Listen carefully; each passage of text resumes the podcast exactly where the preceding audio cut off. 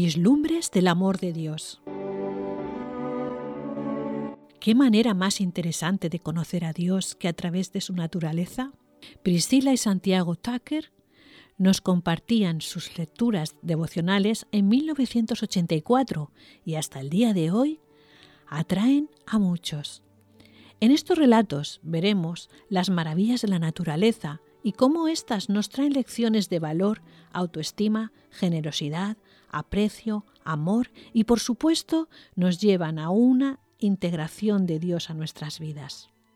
Y cómo cada una de sus obras fueron hechas con exactitud quirúrgica y planeadas para la vida del ser humano. Esta es la gran aventura al mundo natural y a los pensamientos de Dios. Curiosidades serán satisfechas, datos increíbles aportados. Bienvenidos a Vislumbres del Amor de Dios.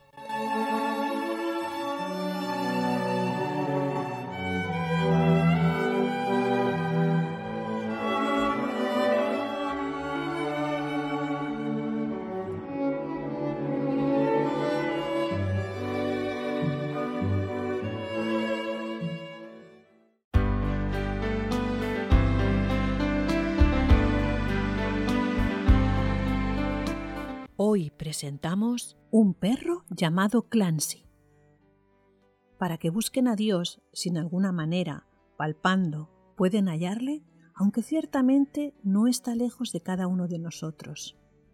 Hechos 17, 27.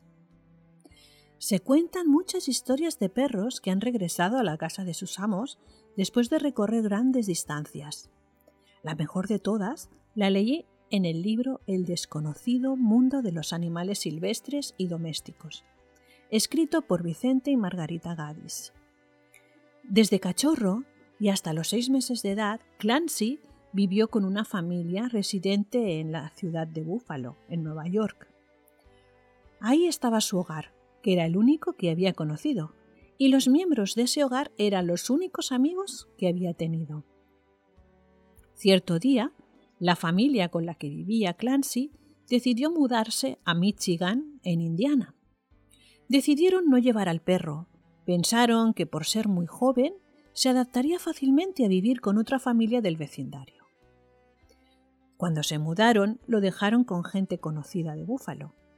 Aunque no le desagradaba el vecindario, Clancy no se sentía a gusto con sus nuevos amos, porque no eran su propia familia. Un día, sin dar señal de advertencia, Clancy abandonó a sus amos y se fue del vecindario donde había nacido. Salió en busca de su querida familia.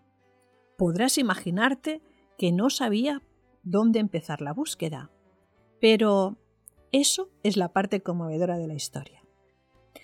Seis meses más tarde llegó a Michigan, ciudad situada a cientos de kilómetros de distancia en la que nunca había estado antes y se puso a arañar la puerta de la casa donde vivía su propia familia. Había enflaquecido mucho y tenía las patas tan heridas que apenas podía mantenerse en pie. Pero cuando la sorprendida familia lo dejó entrar, el perro no tardó en descubrir la alfombra que le había servido de cama. Después de inspeccionar el cuarto, se echó en la alfombra y se arrolló como en sus mejores días. Pronto dormía plácidamente. El hecho de que se encontrara en Michigan, en el estado de Indiana, no tenía importancia. Lo que realmente le interesaba era que finalmente había llegado a su hogar.